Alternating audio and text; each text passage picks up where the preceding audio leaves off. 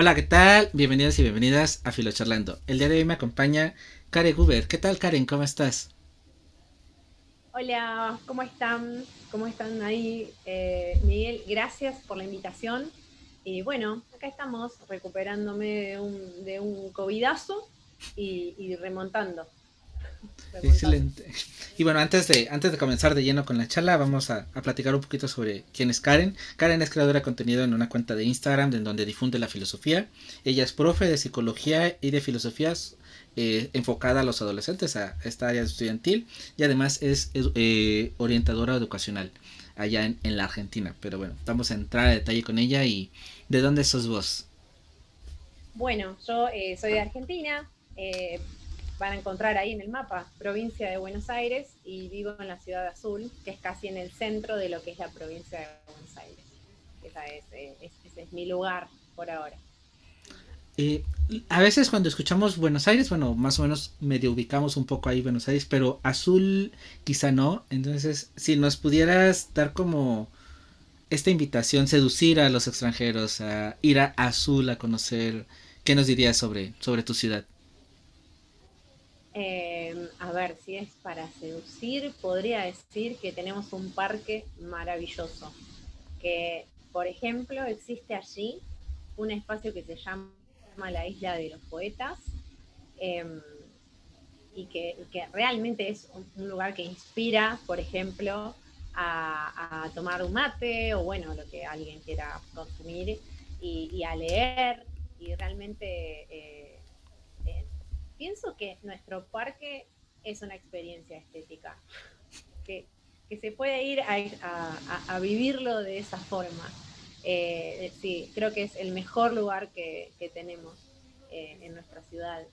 Em, luego, la verdad es que es una ciudad muy tranquila.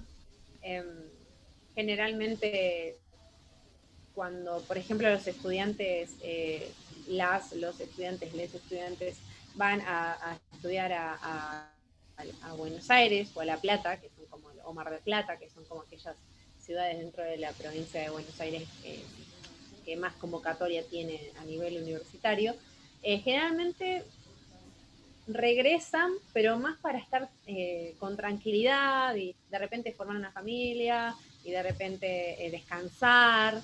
Pienso que es una ciudad a nivel teórico es una ciudad muy interesante para, hacer eh, desarrollos de, escritos, por ejemplo, de, escritos. Es como un lugar tranqui para pensar, para detenerse, para contemplar. No tiene ese grado de aceleración que tienen las ciudades grandes. En ese sentido, pienso que si una uno sabe encontrar el tiempo y el espacio, eh, esto que a, veces hablamos en, filosofía de la, contemplación puede darse, ¿no? Que no hay, una lucha para detenerse a contemplar como puede pasar, no sé, por ejemplo, en, la ciudad de Buenos Aires, en aquellos puntos en donde hay demasiado movimiento, demasiado ruido, demasiados olores, demasiado, mucha contaminación. En ese sentido, me parece que, es interesante poder invitar. A veces decimos, eh, somos gente de campo. Somos gente de campo. Agricultura, eh, todo muy agrario, eh, pero bueno, yo a veces cuando veo films que dicen, bueno, no, ahora yo estoy por escribir un libro, así que alquilé una cabaña y me voy a escribir este libro. Bueno, tal vez aquí no haga falta alquilar una cabaña para sentarse a algo como escribir la ciudad misma invita a, esa, ese tipo de actividad. Ah, genial. Y bueno, ahorita que estamos hablando de estas experiencias y de cómo esta ciudad te, arropa, ah, cuando piensas en Karen, eh, pero en la Karen adolescente, en la Karen niña, ah, ¿qué recuerdos te vienen a ti? Eh, no puedo dejar de vincular esta charla con, la relación eh, amor-odio con, con, la filosofía, ¿no? Em, yo recuerdo de mi infancia y, de mi adolescencia que casi nunca estaba de acuerdo con, lo que veía, con, lo que decían que había que hacer o que había que decir o cómo tenías que vos eh, expresarte. Eh, así que tuve una infancia bastante rebelde y, una adolescencia también. Em, fue difícil, fue difícil porque cuando la profesora, por ejemplo, de matemáticas decía, ahora vamos a aprender esto, yo quería saber por qué.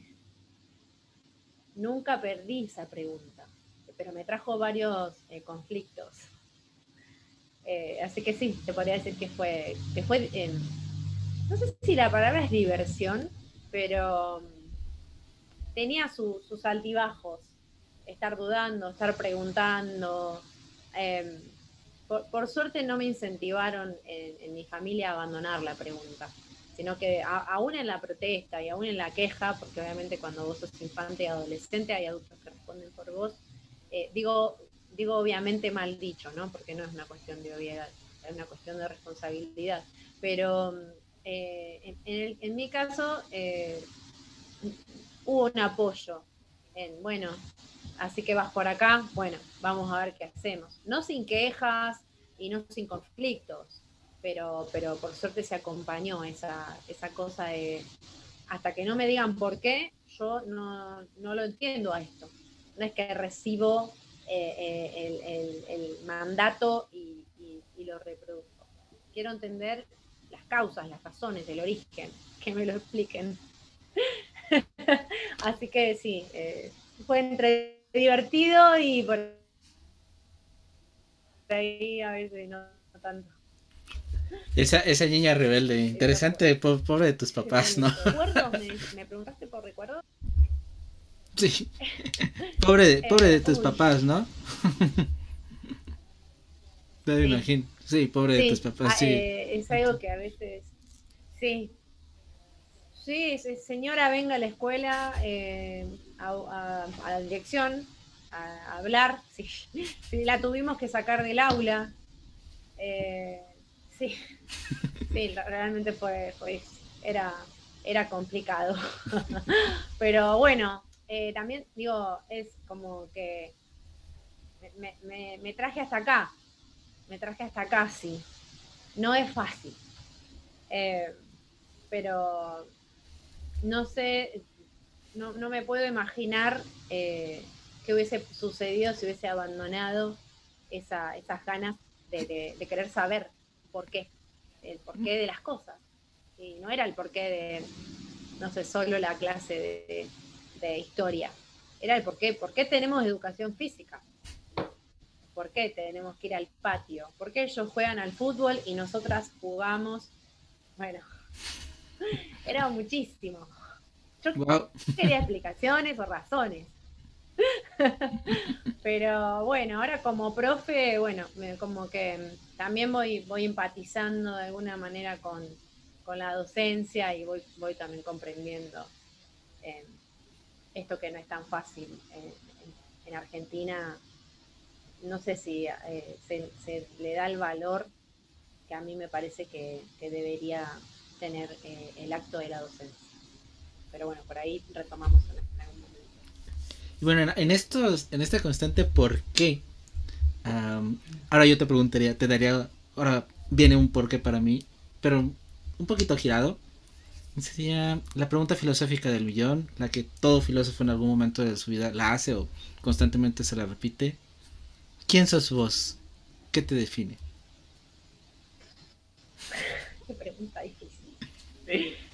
Eh, realmente me, la he hecho muchísimo y, recuerdo que eh, una de las materias que cursé para el profesorado de filosofía, eh, antropología filosófica, con Edgar Farías, mm, surge esta pregunta y, estuvimos analizando algunos argumentos de la condición humana de Hannah Arendt, eh, en esto de la pregunta de, del quién sos, bueno, Hannah Arendt eh, manifiesta que el quién sos en realidad lo responden los, otros. Y, y, se suele responder un poco más una vez que morimos, por lo tanto, en vida tampoco conocemos esa respuesta. Pero podría decir que en el, quién soy, bueno, para responder ese quién, una persona, no cosa, no objeto, eh, sí ente, mm, una persona, eh, o sea, le doy con esto un carácter subjetivo a esta existencia, que eh, como muchos y muchas busca el sentido de eso mismo a través de,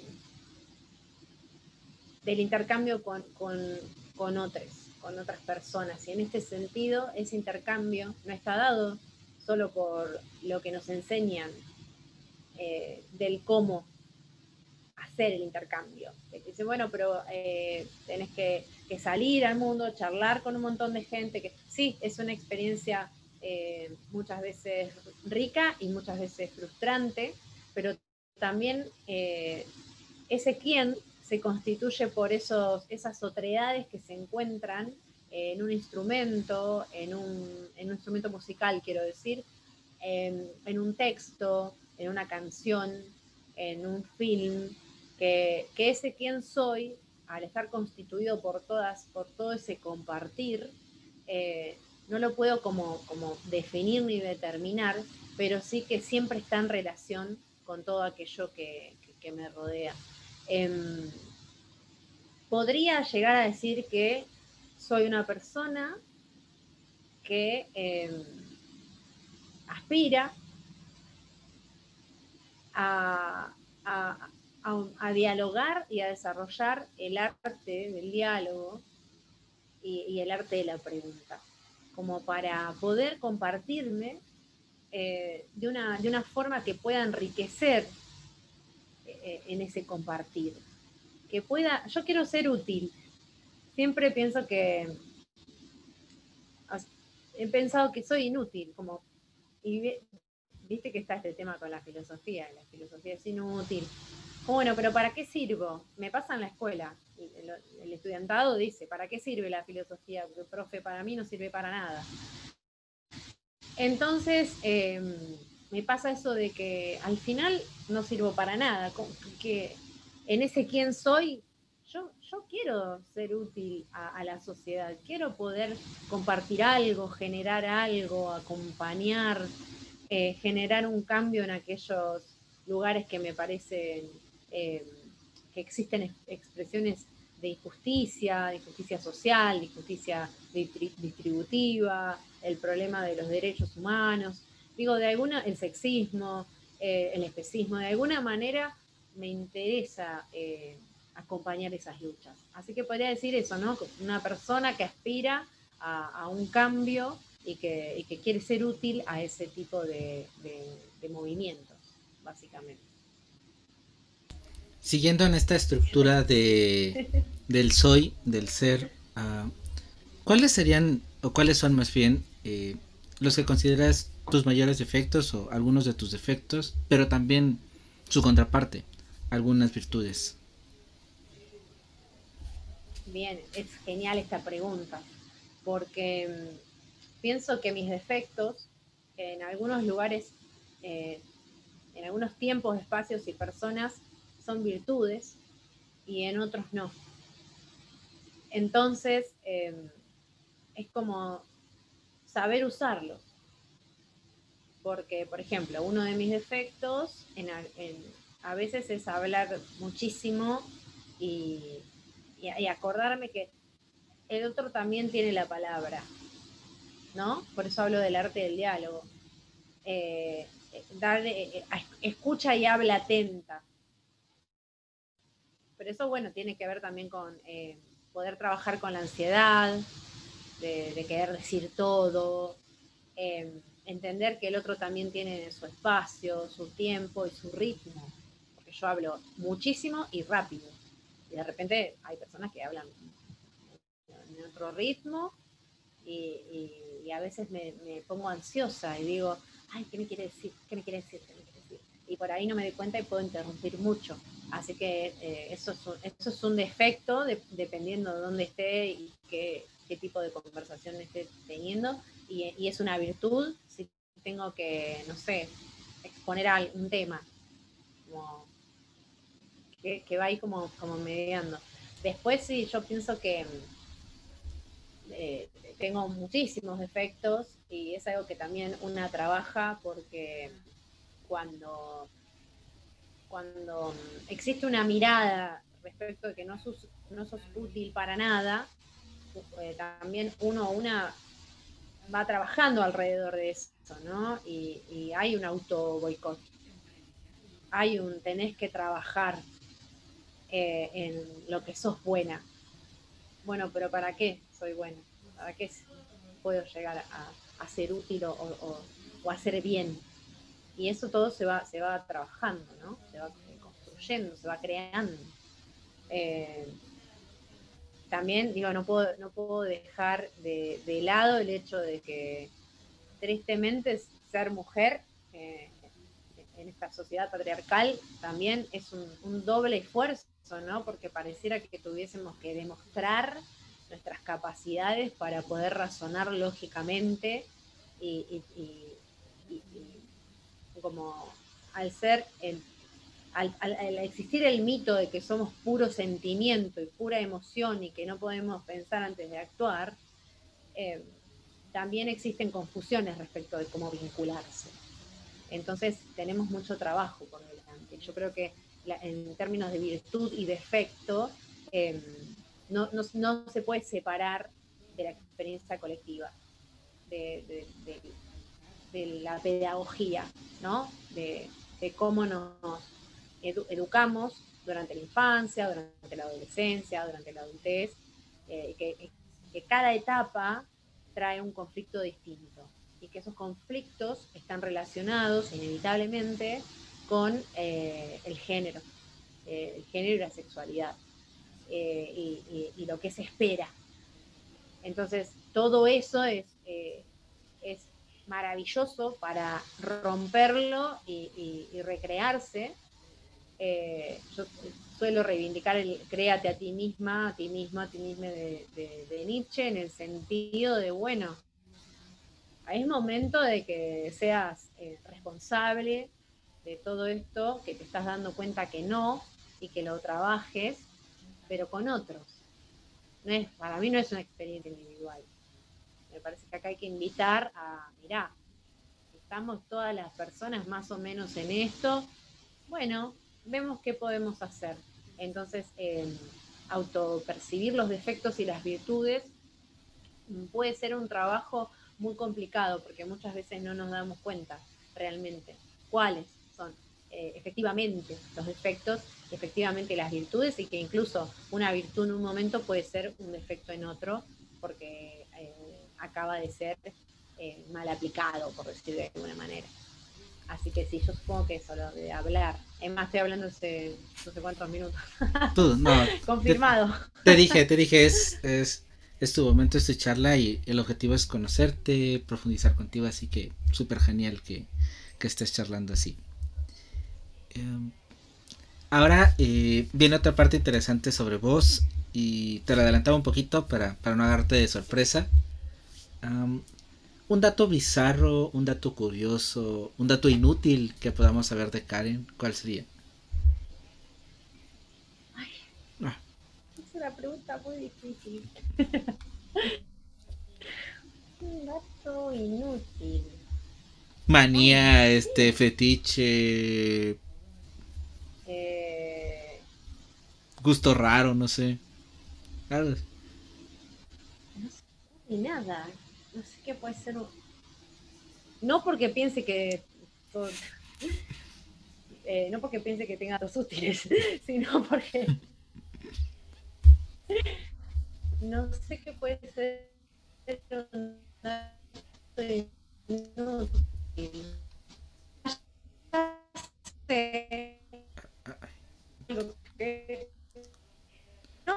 Te, te, estoy, te estoy perdiendo. No es inútil, o sea, puede llegar a almohadas.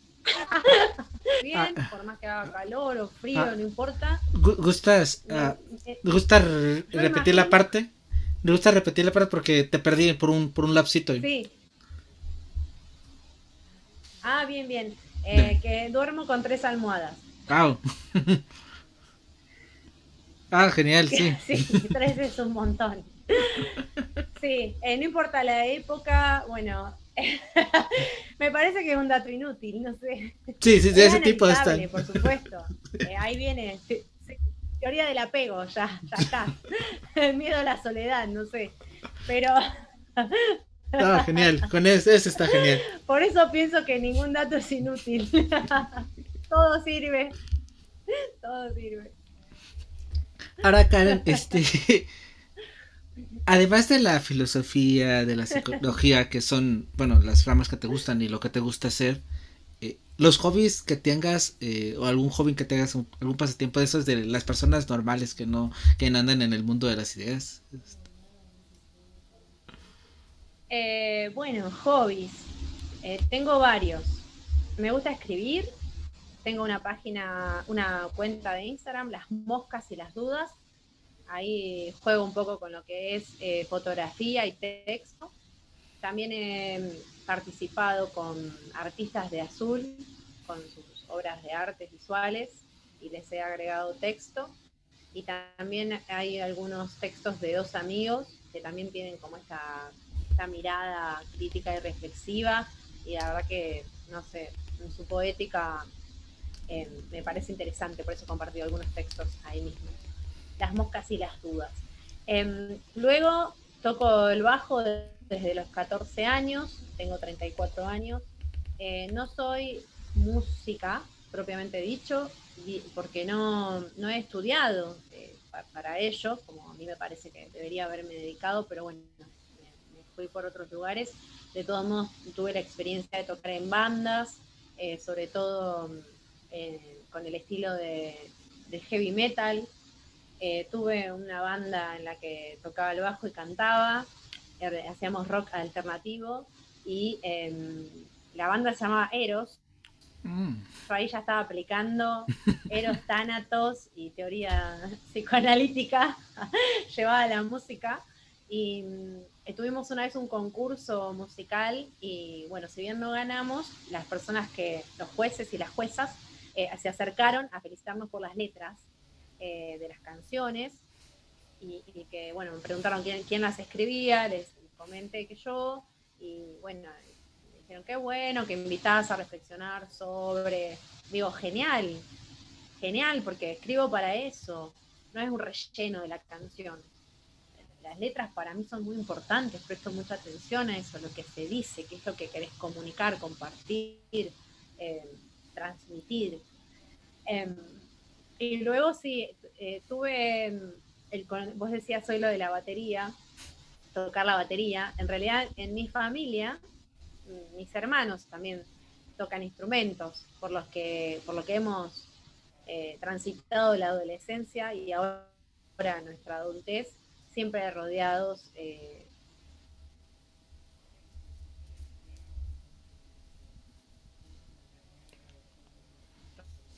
rodeadas de, bajos y guitarras.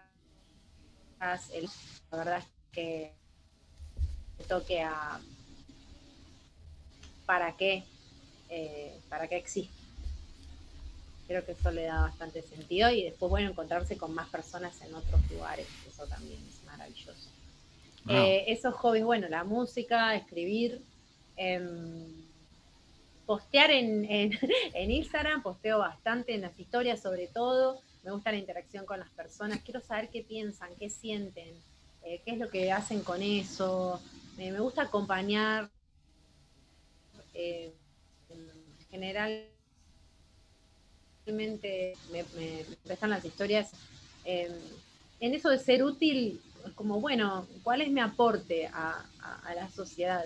Eh, acompañar un duelo, acompañar, eh, no sé, una experiencia agradable de alguien, no sé, y, gente que no conozco, que tal vez tengo esa charla esa tarde y después no vuelvo a conversar, pero bueno, es como abrirse, abrirse al intercambio. Mm, después, bueno, me gusta, empecé a hacer deporte, hago pole dance y estoy haciendo gimnasia funcional como otro modo más de poder eh, equilibrar todo lo, teórico, básicamente, ¿no? Porque el deporte es como praxis. Em, luego, bueno, estoy, me acabo de sumar a un grupo, no, yo no paro, soy hiperactiva. Eh, me acabo de sumar a un grupo de ambientalismo. Activemos hoy. Y, bueno, y ahí armando eh, la lucha colectiva, porque durante todos estos años que hice los dos profesorados, como que he estado muy metida en las cuestiones teóricas y llega un momento, justo acá tengo al ladito eh, una frase de Karl Marx, eh, los filósofos no han hecho más que interpretar de diversos modos el mundo, pero de lo, que se trata es de transformarlo. O sea, como bueno, bárbaro, yo leo, charlo, charlo con otra gente, ¿y qué, más vas a hacer? Además de eso. Eh, realmente, ¿cómo es tu praxis, además de ser profesora e ir a, las escuelas? Entonces, por un lado, lo del activismo eh, ambientalista y también estoy ahora armando un taller eh, como vos decías hoy, con, estas perspectivas filosóficas y psicológicas que van a tener, que ver con tratar de encontrar eh, aquellos puntos en comunes y las diferencias entre lo que llamamos amor romántico y amor libre y ver cómo podemos eh, ir trabajando algunas cuestiones, sobre todo éticas, en relación al problema del amor y al problema de la libertad. Así que también estoy armando ese, taller. Wow, no paras. Oye, y ahorita que estamos en esta parte de... No paro. Hago terapia, igual yo esto siempre lo comparto. Hago terapia para que eh, mi terapeuta me acompañe en todo esto de la hiperactividad y poder eh, a veces aprender a frenar un poquito, que también es importante. Y ahorita que estamos en esta, esta situación de, bueno, de la SEI, del GC, um, esta pregunta de las muchas que existe dentro del campo de la filosofía que tú no te quieres hacer, esa pregunta o esa área que dices, no, la paso de largo, no me meto ahí. Em, sobre la existencia de Dios. Eh, la verdad es que eh, no me he dedicado a esa pregunta, si bien ha aparecido, pero no, por ahí me hago otras preguntas. Pero mm, sucede que eh, en lo que es mi experiencia familiar, por ejemplo, cuando nacimos, se toma como hábito, ah, por lo menos en nuestra cultura, como si no compartiéramos la misma cultura, ¿no? Pero me quiero referir a inocente. me quiero referir a que por lo menos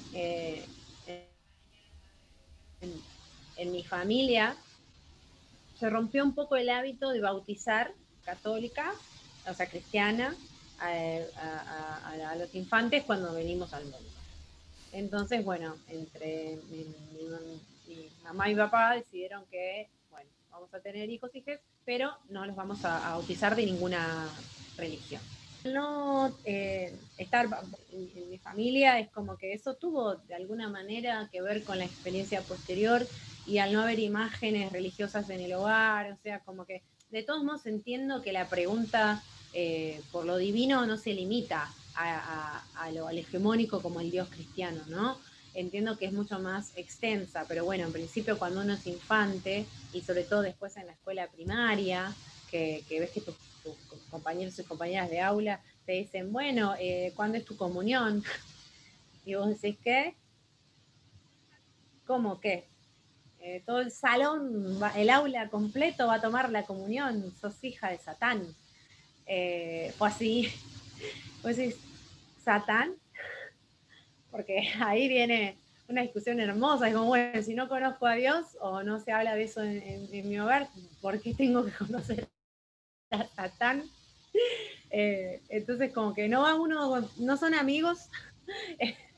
Entonces es como, bueno, toda, esta experiencia hizo que de repente no sea una de mis preguntas primordiales, no significa que no sienta curiosidad, ni que no me interese, ni que no me parezca importante, no tiene que ver con eso.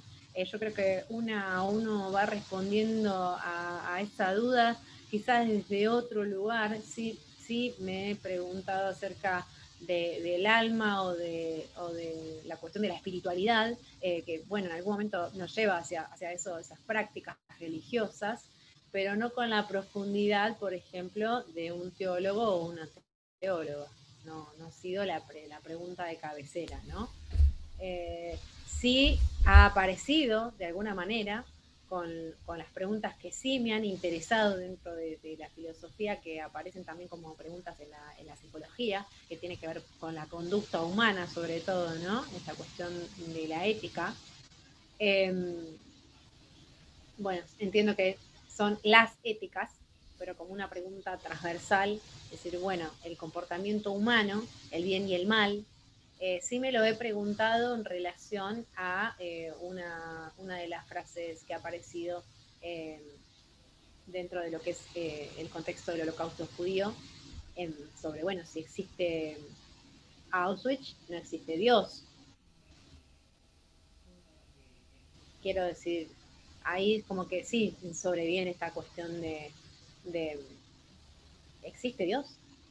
Porque no, podría explicar todo lo, todo, todo lo demás, pero me parece muy... Eh, si hago eso, lo dejo ahí, me parece demasiado reduccionista, me parece que estaría subestimando todos los tipos de razonamientos, reflexiones y, estudios que han realizado personas eh, que se dedican a eso, que se especializan a eso, por lo que puedo decir que ignoro bastante de, todas esas cuestiones. Eh, no, quiere, no, no significa que alguna vez no vaya a indagar. Significa que por el momento no, no, ha sido, no han sido mis preguntas de, cabecera ni mis móviles eh, para seguir estudiando o, curioseando o reflexionando. De todos modos, cuando escucho una persona, tengo un amigo, el teólogo, le digo, eh, le, le, mando un abrazo, profesor de filosofía, Juan Martín Cabrera, súper interesante, eh, sabe muchísimo y él sí ha tenido toda esa experiencia que es la que a mí me falta y tal vez eso tenga que ver con nuestra relación amistosa, porque eh, siendo antagónicos siempre encontramos como eh, puntos de conexión y, sostenemos nuestra amistad a partir de, a partir de ahí, ¿no? de la diferencia básicamente. Esta, esta niña pequeña que se hacía preguntas, que, estaba con el por qué, quizá ya había unos vestigios, pero bueno, eras ah, la chica hija, de Satán, eh, te metiste a la batería, tenías un grupo de heavy metal, andabas creo que como más ligada a la música. ¿Cómo, si un ambiente de música, cómo es que llegas al profesorado de filo, al profesorado de, psicología? ¿Cuál, ¿Cuál, es esta historia con, con los profesorados? Em, el tema, bueno, de la música sobre todo, me, gusta aclararlo para aquellas personas que se dedican a la batería. Y, yo he tocado sobre todo el bajo. Lo de la batería ha sido más bien como que, el instrumento estaba acá porque uno de mis hermanos es baterista y bueno, aprendí algunas cosas. Eh, y recuerdo tener 13 mm, años más o menos. Yo antes eh, siempre estaba con el tema de la literatura mi mamá es una gran lectora, así que una biblioteca con, mucha literatura, pero bueno, esto de la psicología o de la filosofía no estaba tan presente y lo del derecho tampoco. Cuando aparece esta persona, Luis, Luis María Vitale, eh, yo notaba que él se sentaba todas las noches en un silloncito al lado de un velador y leía. Y entonces yo le decía, ¿qué lees? Leo a Hegel. ¿Quién es Hegel? ¿querés que te lea? Sí. Así que me sentaba y teníamos cada tanto nuestros ratos de lectura. Y otro día le decía, ¿qué lees? Leo a Nietzsche. ¿Quién es Nietzsche? Y ahí es como que, bueno, tenía clases de filosofía en mi casa, sin darme cuenta. Eh, y luego, bueno, em, decido cuando termino la escuela secundaria a estudiar filosofía y cierran el profesorado en la ciudad donde yo vivo. Eh, y digo, bueno, voy a estudiar otra cosa por el momento. Y elijo psicología social, operadora en psicología social, que era una carrera de cinco años, realizo tres años y cuando voy a llegar al cuarto año eh, me comentan que eh, van a, abrir el profesorado, el profesorado de psicología. Ya no era esta carrera de orientadora en psicología social, sino el profesorado de psicología. Abandono lo que estaba haciendo, me decido a hacer el profesorado de psicología Eh, a mí me parece importante por una cuestión de, conciencia de clase contar estas cosas. Yo fui empleada en un supermercado, en todo este, yo fui cajera, fiambrera, eh, panadera, limpié casas, eh, siempre estudiando y trabajando. No tengo la experiencia de estudiar y nada más.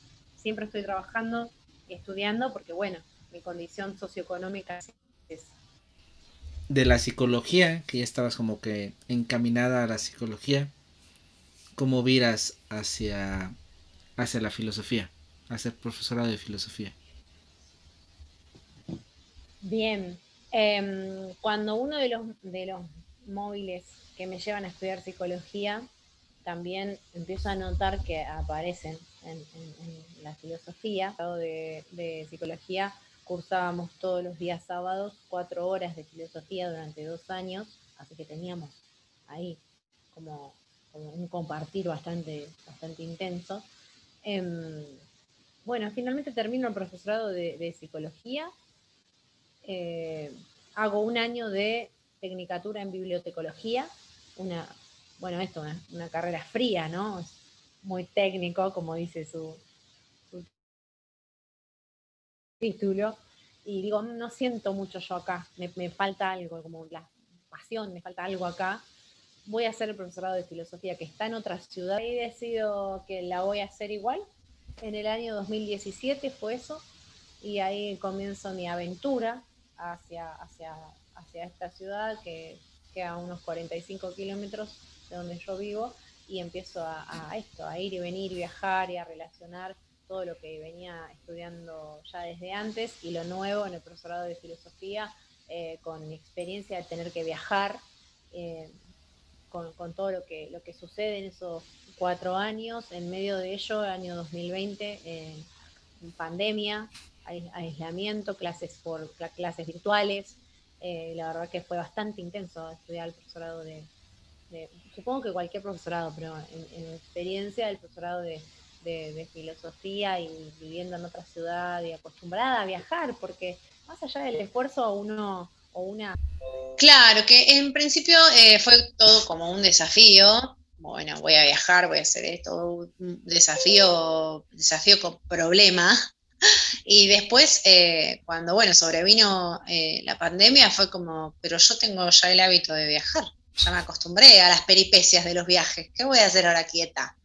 Así que bueno, ahí eh, sucedieron un montón de cuestiones que eh, seguramente se ha compartido con, otras experiencias de eh, cómo, la, cómo el, contexto de pandemia nos detuvo a muchas personas que, estábamos habituados, habituados a, determinadas costumbres y de repente ya no, ya la dinámica es otra, el, modo de experimentar el tiempo también es otro, em, cómo habitar los espacios, cómo rehabitar los espacios, porque yo, claro, casi prácticamente no estaba en, mi hogar. De repente estoy 15 días. Eh, fue terrible realmente. Así que bueno, sí, la verdad que, costó muchísimo. De hecho, venía al día con la carrera, ya me quedaba ese 2020 y, terminaba. Y, tuve un, eh, eh, digamos, tardé un año más, son cuatro años, tardé cinco, porque, bueno, me, sucedían cosas que no, que, me, empecé a ver. el contexto de pandemia como frena y mirate. Y en, ese, en esa experiencia pasaron muchísimas cosas. Así que sí, sí, me tuve que tomar ese tiempo para poder realizar después, finalizar el profesorado de, de, filosofía. Así que un poco sí, esa fue, esa fue la, experiencia. Aunque más o menos se, se sobreentiende un poquito filosofía y psicología que van como, no de la mano, pero ahí van como, eh, como primas hermanas. Eh, ¿Cómo las unes? Y más que nada también, ¿cuáles podrías decir que son sus diferencias y quizá también cuáles son sus, sus similitudes? Pienso que, em, bueno, la filosofía, las filosofías se hacen eh, preguntas más generales que, la psicología. Es como, podría llegar a, decir, y quizás me maten con esto, pero que la psicología de alguna manera eh, es una rama de la filosofía, en el sentido de que viene a dar respuesta a la, pregunta por, por el, actuar humano y, intenta dar respuestas a estos comportamientos que podemos ver como lo malo o lo bueno, ¿no? Em, después, bueno, los argumentos eh, podemos poner en discusión si son científicos o pseudocientíficos, porque también existe toda esta, esta discusión, pero de alguna manera me parece que la, filosofía se, hace la pregunta, intenta responderla, y, me parece que la psicología lo lleva muchísimo más al campo de la praxis en este sentido, del porqué de algunas conductas humanas eh, en relación a la idea del bien o a la idea del mal. Em, por eso también la pregunta por la identidad, quién soy, eh, hoy hablábamos casualmente de, intentar responder esto, porque ¿qué es lo que responde al quién soy? ¿Cómo me comporto? ¿Cómo los demás eh, ven y juzgan o critican eh, ese modo de ser, ¿qué es lo que va a responder a ese quién soy? ¿Cuánto mal o cuánto bien pueda yo hacer? ¿Puedan los demás hacer?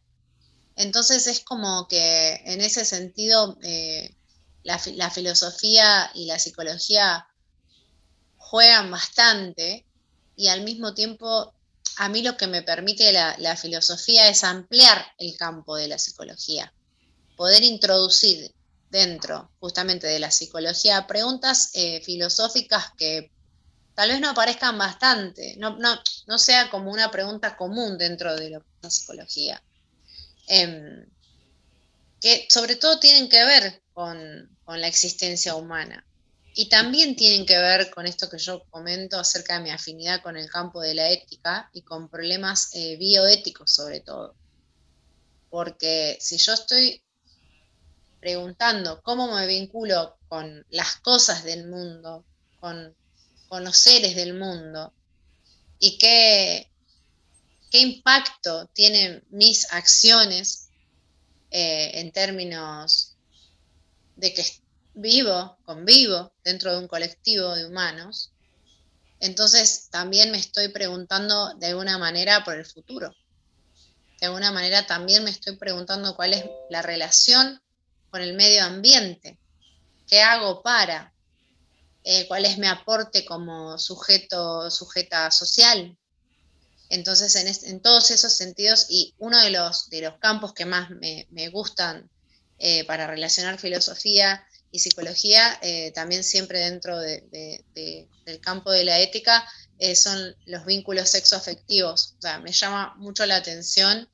Em, creo que ha sido como un problema que, de toda la vida que se me ha planteado. Es como, bueno, ¿qué es el, qué es el querer? ¿Cómo, cómo se quiere a, alguien? Eh, y después, bueno, ¿no? Esto de las diferencias entre el deseo, eh, eh, el problema de la intención, em, poder preguntarse acerca de valores como la responsabilidad, el respeto, el compromiso, qué significa cuidar, em, poder criticar eh, una, cultura pornográfica, em, entender cuáles problemas subyacen al sexismo, que ese fue el tema de mi tesina, una epistemología del sexismo, em, cuál es su relación con el especismo. Eh, se me hace muy difícil desvincular la filosofía de la psicología eh, cuando quiero abordar todos estos problemas, porque entiendo que no es un problema con el que pueda conversar con, mi gata, que está acá al ladito. Eh, entiendo que es un problema humano, o sea, el cómo me vinculo con todas aquellas, con el medio, ¿no? Me refiero sobre todo al campo ontológico. Em, Así que sí, eso es, eh, pienso que es mi trabajo de alguna manera, no remunerado. Lo comentábamos este antes de entrar una, a el cómo veías el positivismo, igual a lo mejor, bueno, nos están, los que nos están escuchando no, están como pocos ¿sí? porque no, no tiene nada que ver con lo que hemos platicado al aire, pero en este, ¿cómo entiendes tú, así para darles contexto, cómo entiendes tú el positivismo y esta idea de que, bueno, de que se malentiende el positivismo para ti? Eh, ¿Te referís a que se suele confundir el positivismo con la positividad? esa parte de, ah. de lo que veíamos de recibo todo lo malo y, que, no es realmente esta, esta corriente la, la idea. Claro, exacto. Eh, sí, hay, existe una gran confusión. De hecho, eh, se, suele escuchar como, ah, no, pero yo lo que estoy diciendo es positivista, cuando en realidad se está queriendo decir, eh, estoy tratando o estoy teniendo una actitud positiva frente a. Es como esta diferencia de tipo, es una corriente filosófica una por un lado, y la otra es una actitud frente a la vida. Eh, que esto, esto no quita que el positivismo también sea un tipo de, actitud, aptitud, pero bueno, por ahí tiene que ver más con el campo de, lo filosófico y de lo científico. Em, ah, eh, yo pienso que el positivismo como, corriente, mm, de repente, bueno, eh, encierra aspiraciones que van a estar vinculadas con lo que estamos eh, observando acerca, acerca del, futurismo, del cyberpunk, del transhumanismo. Me parece que, es interesante eh, desde, desde, una perspectiva bioética poder entender que, el positivismo nos aporta esta cuestión de, bueno, ¿qué pasa con el hecho? ¿Qué, pasa con el factum?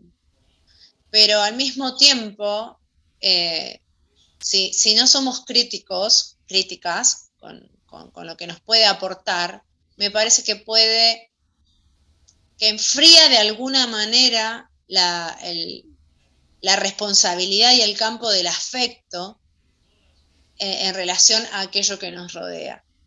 Que también me parece que de la mano del racionalismo si no podemos aplicar todos estos aportes de forma crítica, responsable y empática, em, lo único que hacemos es seguir aportando a la destrucción de, esto que nos contiene, que es eh, planeta Tierra, ¿no? Entonces, eh, me parece que primero establecer una diferencia entre qué es el positivismo, cómo eh, es lo mismo un positivismo de la edad moderna que de la edad contemporánea que en nuestra actualidad. O sea, si, vamos a las bases desde el principio del, positivismo, cómo recorre la historia hasta acá, lo podemos aplicar desde la, desde la misma mirada, desde la misma forma, no, porque estamos asistiendo a un avance eh, tecnocientífico que es eh, completamente voraz. Eh, lo que estamos viendo son las secuelas de haber pensado que por que nos vamos a, porque vamos a desarrollarnos evolutivamente en el campo científico, vamos a ser mejores personas. Parece que ahí introducimos otra vez un problema ético. Entonces, al mismo tiempo, confundir todo esto con em, una actitud positiva frente a la vida, que hoy lo, hoy lo miramos como esta positividad tóxica, em, nada, se nos hace una, sopa de, conceptos, de ideas, de teorías, de prácticas que no podemos decir que no tienen nada que ver, porque si hilamos fino, me parece que podemos encontrar ahí ciertas conexiones. Eh, pero sí que eh, eh, rápido, si, quiero mirar a ambos, ambos conceptos o ideas, digo, no, no, tiene mucho que ver en verdad. Por eso eh, me parece que, para eso estamos de alguna forma. Si, no ser violentos o violentas con, discúlpame, pero lo que estás diciendo no tiene nada que ver una cosa con otra, no. Poder decir, mira, por ahí estos términos, si, si, los usamos así o si estamos hablando de esta manera, tal vez no tiene eh, mucha relación porque vos eh, ese término lo estás, entendiendo así, pero en realidad me parece que ser amables, ¿no? También entender que uno, una no sabe todo y que no vamos a poder nunca hacerlo, vamos a morir en esa condición, pero sí poder compartir un poco de, la experiencia con uno respecto de la teoría. En ese sentido, creo que, el, que el positivismo Em, a mí el, aporte que más me interesa de, esta, de, esta, corriente es hacer hincapié en la praxis, eh, en, los hechos.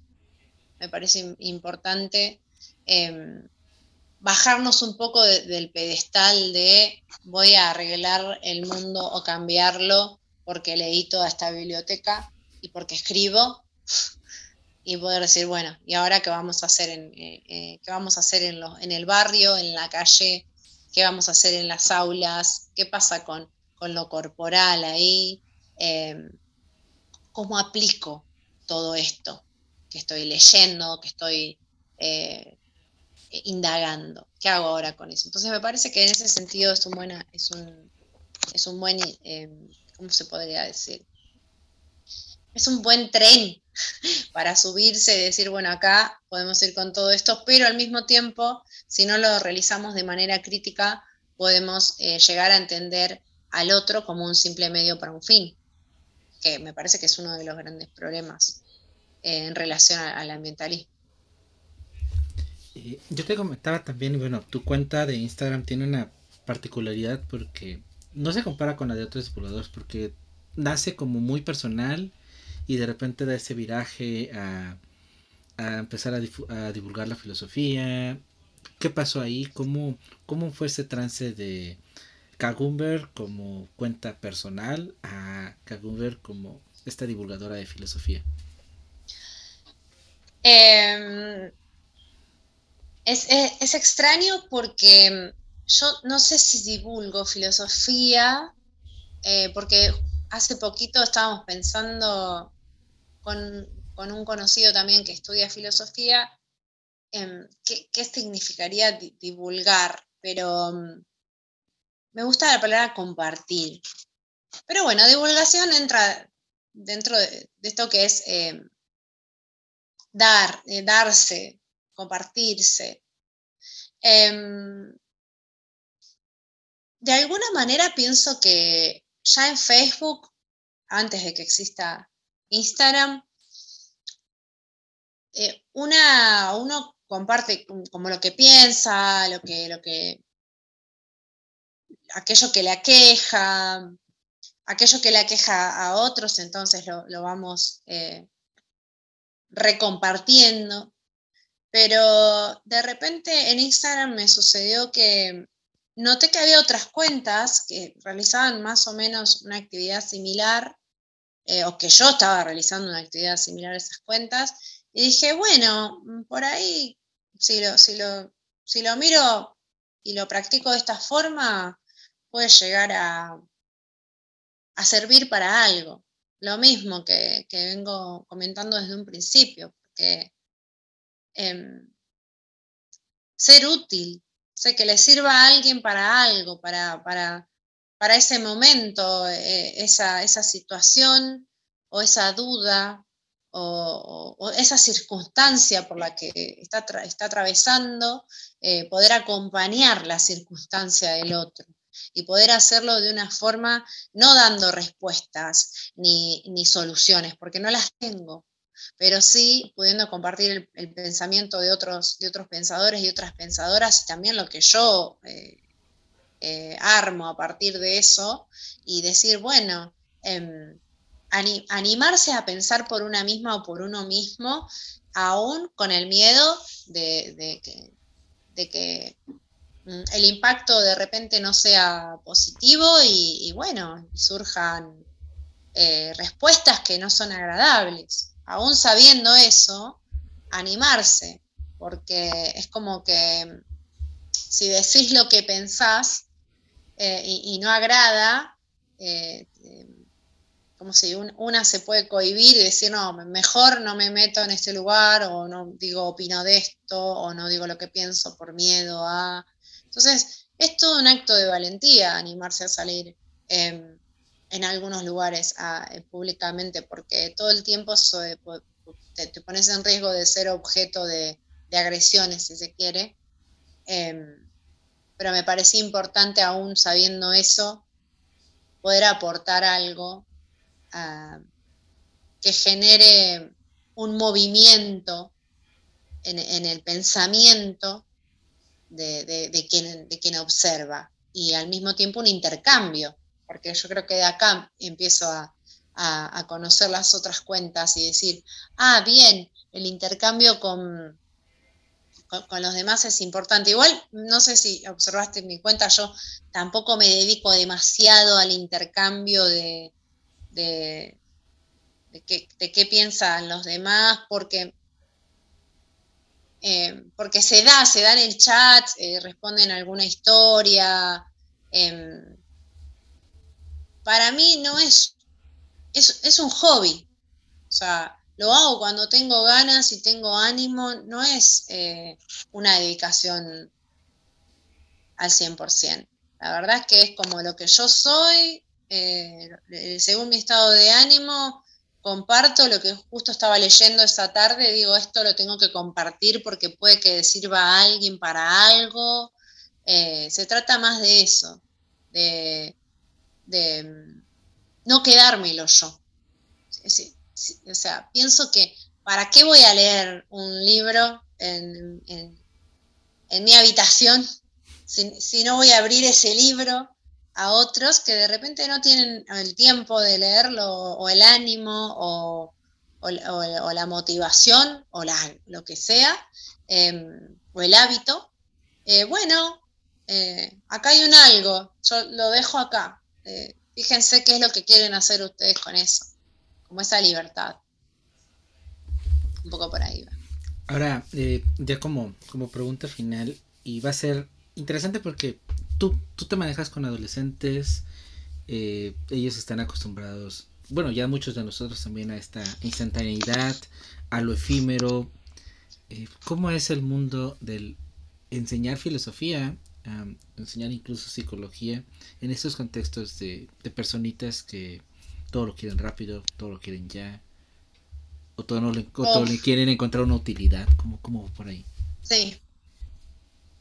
Em, no sé, quizás ah, en otras disciplinas sucede algo similar. Quiero decir, no sé si, si, hicieras esta misma pregunta a una profesora de física o una profesora de inglés, tal vez podrían responder algo similar en el sentido que mm, lo instantáneo, lo inmediato, ya lo quiero saber, o no me interesa, no, no me interesa eso porque eh, la verdad que anoche estuve viendo eh, por internet un montón de cosas más interesantes desde las que vos tenés para presentarme hoy eh, en clase, también pasa eso, ¿no?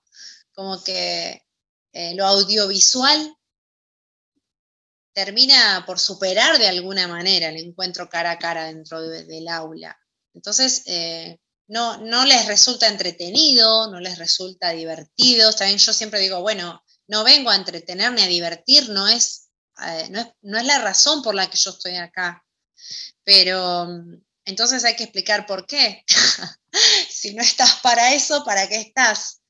Porque también eh, tengo como como costumbre, como hábito, decirles que tampoco no tengo la verdad ni quiero imponer qué, es lo que, vengo a, llevar. O sea, lo que llevo al aula, yo no quiero eh, obligar a que alguien se haga ciertas preguntas. Me encantaría que eso pueda surgir de manera casi natural, pero bueno, em, entiendo que lo, que lo que tenemos como labor es la orientación de esto que, podemos em, experimentar como, como, duda o lo mismo, como, como asombro, o como orientar eso. Yo me sigo asombrando, sigo teniendo dudas, que es lo que por ahí se comparte más con, el grupo de estudiantes, ¿no? decir, no piensen que porque yo estoy acá, me, toca este lugar del frente con, la pizarra, eh, tengo solucionado todo o, sé todo. No.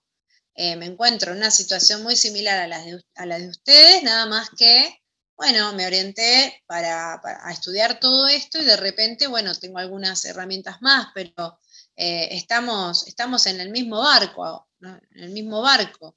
Eh, muchas veces sufrimos angustias muy similares, muchas veces tampoco encontramos el sentido a determinadas actividades, a determinados vínculos, em, a determinados temas, pero sin embargo este es un espacio para que podamos pensar en todo eso y orientar, orientarnos hacia la búsqueda de respuestas de todas esas preguntas que nos estamos haciendo. Es muy difícil el trabajo en escuela secundaria em, con filosofía. Es muy, es muy laborioso, eh, a veces es muy em,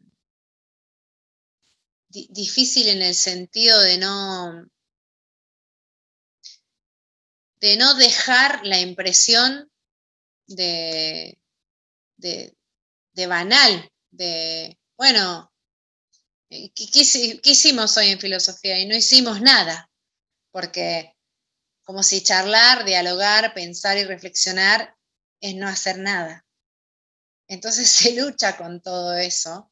Y también considero que muchas veces no existe un apoyo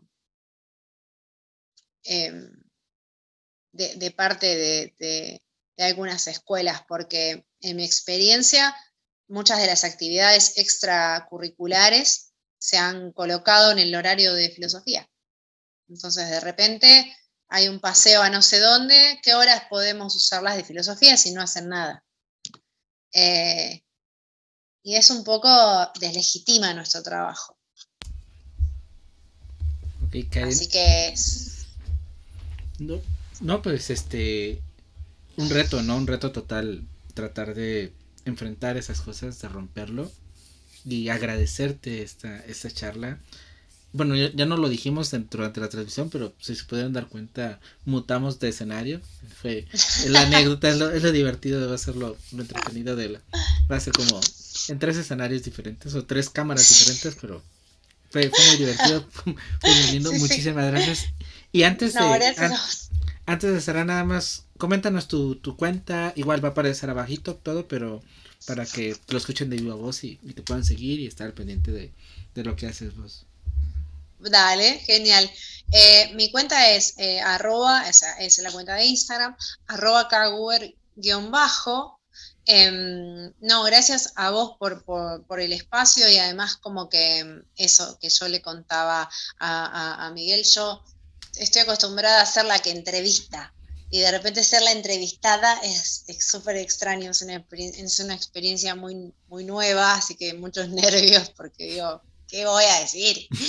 Em, ¿Qué voy a decir mal? Ah, y em, al mismo tiempo contar como cosas, eh, decir, me llevaste un montón de lugares y recuerdos que la verdad es que no, hacía rato que no, no pasaba por ahí, así que gracias, gracias por eso.